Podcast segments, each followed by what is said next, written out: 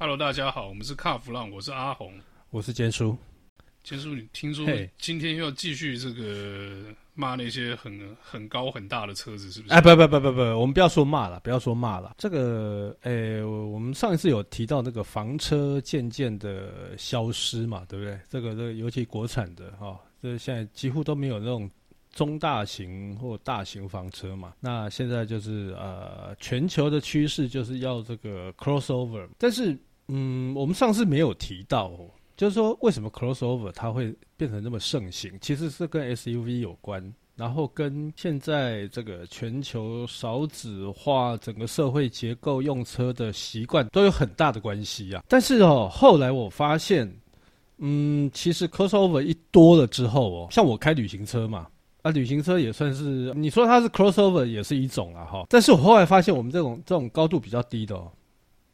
这个开在 crossover 的后面的时候，其实前方视野就不见了，你看不到。我们以前个 crossover 或者是 SUV 还没有那么多的时候，呃，我举个例子，我们在高速公路，基本上大家的视野都一样嘛。我可以从我的车子看到，呃，透过前方车子的玻璃，我可以看到更前面，可是现在看不到。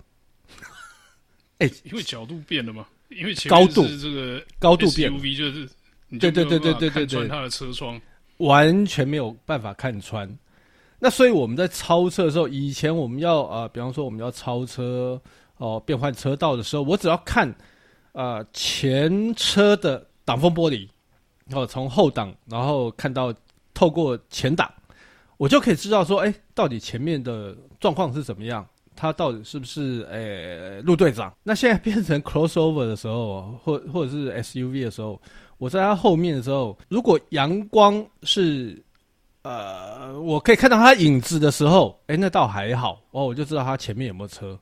没有的话，我车车头还要稍微，我车子还要稍微往左边偏一点，我才知道说我到底有没有办法超车。你知道那是一件很危险的事情。好啦，我开车技术不好，好啦，我自己承认啦，我自己承认，老人嘛。不是，我是觉得啦，SUV 它挡住就是。比较高的车挡住这个房车，或者是这种小先辈的这个视线，其实这个事情也不是一天两天的啦，对不对？其实你说游览车、卡车都会嘛，对不对？对。那以前我们就会被教育说，哎，你不要离这个游览车太近，不要离卡车太近，因为你的视线会被挡住嘛。是。那所以我们现在呢，是不是应该要跟这个用路人或者开车人讲说，你如果是这个房车或者小车的时候，嗯、你就。离 SUV 你也要拉开一点距离哦，是因为其实你跟进的时候，你前方的视野一样是被挡住了，一样是受到阻碍的。对，那可是有些时候，你就大家这个口号喊久了，就觉得说，哎呀，不要跟不要跟大车，不要跟旅，不要跟游览车，SUV 没关系吧？SUV 有关系啊。实际上你靠近了之后，你就会发现说，嗯、哎呀，视野变得不好，是因为你完全没有办法去看到更前面的状况嘛。那万一你的前面哦，前车，当然大家常在呼吁，就是说啊，要跟前车保持距离。诶，我想真正会保持距离的人有啦，但是像我们在开车的时候，我们如果我们可以更更早预防到更前面的距离它的状况的时候，那不是更好，对不对？那譬如说，搞不好我的前车它是一个三宝怎么办？或者是它就是很。就很很依赖这个所谓的这种这种呃自 ADAS 这种自动驾驶的时候怎么办？他撞的时候你也跟着他撞哦，呃，那很危险的，我们闪都闪不掉。那不过我，我倒觉得 crossover 它还有一个最大的问题啊，因为像呃我们的一些机械停车塔，其实它是有高度限制哦。譬如说 SUV 好了，我之前也开过 SUV，台北市这个停车位不好找嘛。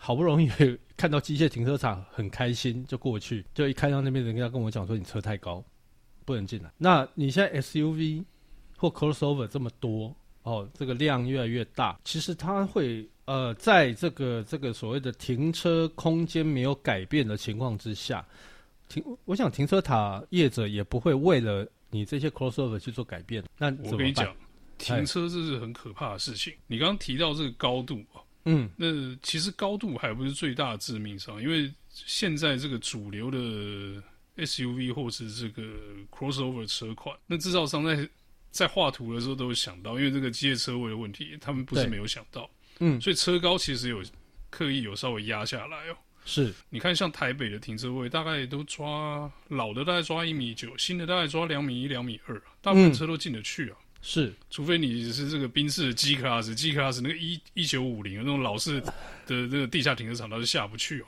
对，它会磨到那个车顶架。对，那但是我刚刚说车高，大家有注意到？嗯，最可怕其实是车重。嗯嗯，因为其实你去停外面的停车场的时候，你不会去问说，哎、欸，你这个机械车架可以载多重？嗯，不可能，因为你不是要买那个车位，你不会去介意它，你只要车能停得进去就好了嘛，对不对？对，你根本不会管它载载得动载不动，只要业者让你停就可以停嘛。对，那事实上机械车位很多都有限重的。有啊有啊有啊，很多人都不知道啊。对，很多人都不会去在意这个。像我家两个，嗯、呃，两种机械车位，一大一小。对。那小的那个呢，限重只有一千六百公斤呢。哦，一千六百公斤听听起来很多，对不对？没有，其实不多哎，其实不多啊。C 八零上去就已经紧绷了，C 八零一一五七零公斤，差三十公斤的阿手比啊。哎，而且这个一五七零，你刚才提到这个一五七，人家是净重，不包含你把油箱加满。这些液体的重量哦，还有你自己人的重量，所以通常都超过。这东西就发生过很有趣的事情。嗯，你长时间的操作，嗯，去停那个停车位，那停车位这个、嗯、最先坏的一定是那个动力系统，不管是这个钢索或是这个油压缸的部分，一定是嗯嗯嗯，长时间操纵一定是找死嘛。对，然后接下来就是这个弹性疲乏跟这个结构，对对对对对对。然后你就会看到那个机械车会吃车的这种很可怕的这种社会新闻哦。那好像很像天坑哈。因为我旁边的那个车位就是跟我一样是这个小的这一种嘛。OK。然后然后我那个邻居我刚才还蛮熟的，嗯，有一次就异想天开，他本来开 Fit，嗯，结果他说我想换 SUV 耶，嗯，我说你换啊，你换啊，换 SUV，因为现在有小朋友 SUV 确实比较适合嘛，嗯，但是你不要买太大台，对。就那家伙，我记得他就去看了很多车之后，他买的什么车？没有，他他就把那个车拉回来去试停，就怎么停都停不进去。OK，他弄了一部那个 Discovery，那个应该超过两吨吧？对，然后他还想说，我可不可以试试看看能不能勉强挤进去？嗯嗯，然后结果当然是不可能嘛。后来他就退而求其次，小一点，就找了一部那个金吉星，嗯，五加二的。经济性还是进不去啊，嗯，就就放弃，嗯，继继续开 Fit，所以所以所以你看哦，像很多人大家在讲说他呃，因为当然 crossover 流行哈，然后现在呃像这种房车选择性少，我觉得房车选择性少，让大家转向买 crossover 会是一个很大的问题。但是你看哦。其实很多人连房车都开不好，车商一定会说：“哎，这 crossover 视野比较好。”对，它真的视野比较好，因为高嘛。但是看比较远吗？看比较远。但是很多人是不会开车，你知道吗？我曾经看过这个，这个有一些不管是男的或女的哈，我没有做歧视哦。他椅子，他开那种比较高的 crossover，他椅子是拉到最前面，这像话吗？对不对？椅子拉到最前，因为他看不到前面啦。我就觉得说，你今天好，万一啦，万一在这个时候发生了撞击、碰撞或怎么样的时候，那气囊弹开，那、欸、哎嘿，吸囊哎，这个气囊原本是保护你的，可是因为你离方向盘太近，爆发的力量太大，那会出事啊。乘坐的姿势不对啊，本来是救命的，就变成害命，害命的，因为他必须要去屈就于这个车身设计。所以他必须要坐姿整个要改掉。好，这是一个。另外一个，因为他车子变高，那你很多人其实开车技术，其实我坦白说了，台湾很多人开车技术真的很糟糕。那个那个驾照，我们我们这个这个驾照真的太好考啊！这个我我觉得我们要找个时间好好来盯一下这个监理单位。那他开这个 crossover，就像我们刚刚讲的嘛，机械停车塔。甚至于说，连车，哎、那个那个地下停车场，哦，他们的因为整个，呃，这个这个所谓的视野判断的逻辑是跟房车完全不一样。你光一个倒车入库好了，哎、那完全不一样。所以，纵使啊，纵使车子上面有什么什么那个摄影机啦，可以摄影镜头可以让你什么很轻松的倒车，哎、其实也没有。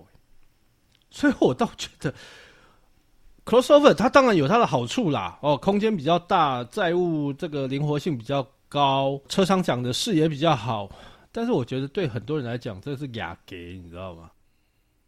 其实我有一些地方我想补充一下，就是你刚刚说那个视野的部分哦，它的视野其实是看比较远而已哦。Crossover 的那种车身结构其实跟掀背车有点像哦，所以它的那个。车身周围的盲点是更多的，是大于房车的哦。是，就如果我们去玩那个这个安全安全驾驶常玩的那个游戏啊，就是人去躲在车旁边，让你猜一看旁边可以躲多少人那个。嗯嗯嗯嗯，那 crossover 可以躲的人绝对比那个房车还多啊。对，多很多啊，因为你看不到。我的意思是，就是那个盲点很大，盲区更大。以前这驾驶技术不好的人，这盲区大他就害怕。嗯，可是现在就是说，哎，反正我有这个盲点警示，我有这个雷达，我有摄影机，什么什么什么什么。对，那可是实质上你的这个视野还是不好。那嗯，再加上你如果对这个车身的尺寸掌握也不好的时候，嗯，这对开的人来讲，他会觉得就是心理压力非常大。对，那就像你刚刚讲的，很多人要坐到很前面，为什么？因为我看不到车头，我会怕。对。这个在新手或者是一些就是不特别钻研开车观念的人身上常，常常听到这个问题嘛，就是我看不到车头，我怎么去判断我车要停在哪里？对，或者是什么时候踩刹车什么的。可是其实你需要的并不是看到它在哪里，你需要的是你能知道它在哪里啊。而且更，我觉得中间有很大的差异。我觉得更可怕的一件事情是什么？你知道？你说你自己开车技术不好，怎么样？你自己害怕就好。那那我觉得就算，你会去害到别人，其他的用路人。这个才是最可怕的事情，你知道吗？Crossover 它车身比较高，你碰到有小孩的时候怎么办？他看不到，他看不到啊！如果你今天开这个 Crossover 或者 SUV 的人，又是一个眼睛只会看前面，他的视线只有目标只有前面，他不会去做注意左右的时候，哎，那完全就是开，就是你你开的那个已经变成一个杀人工具。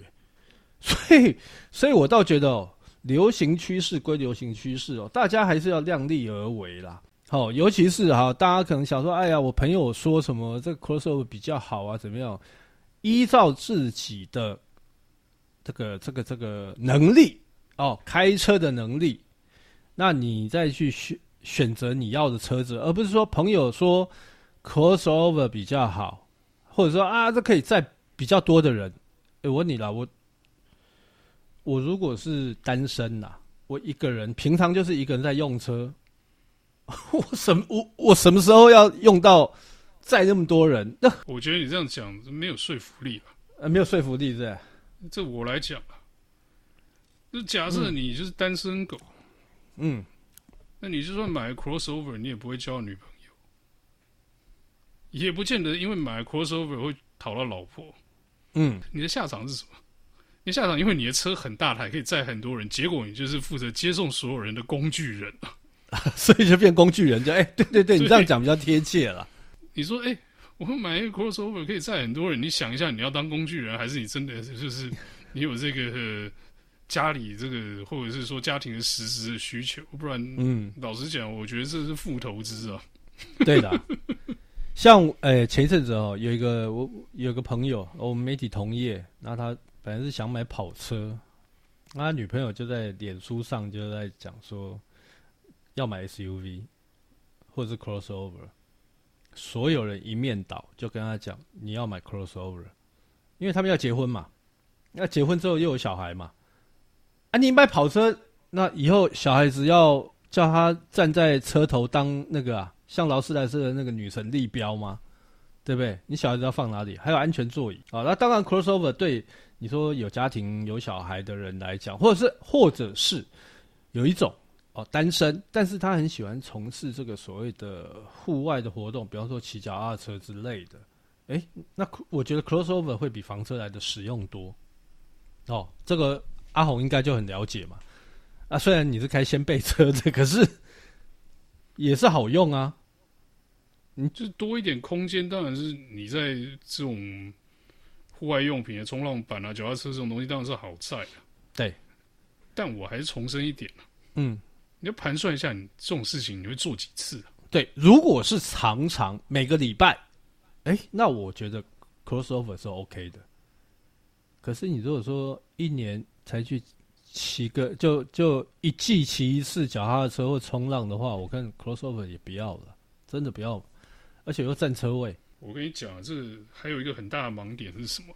嗯，这不管是 crossover 或是 SUV 啊，因为这种、嗯、因为这样的机能性，所以他在这个卖车的时候，就就是你在买车之前的时候，你会对那车有很大的幻想。嗯，就哦，我买这车，我可以去露营哦，我可以载我的冲浪板去冲浪。嗯，啊，我可以载脚踏车去哪里玩哪里玩什么的。四加二远一点的旅行，听起来是我这脚踏车可以骑到更远的地方，感觉好棒，对不对？嗯。但事实上是，你真的会做这些事情吗？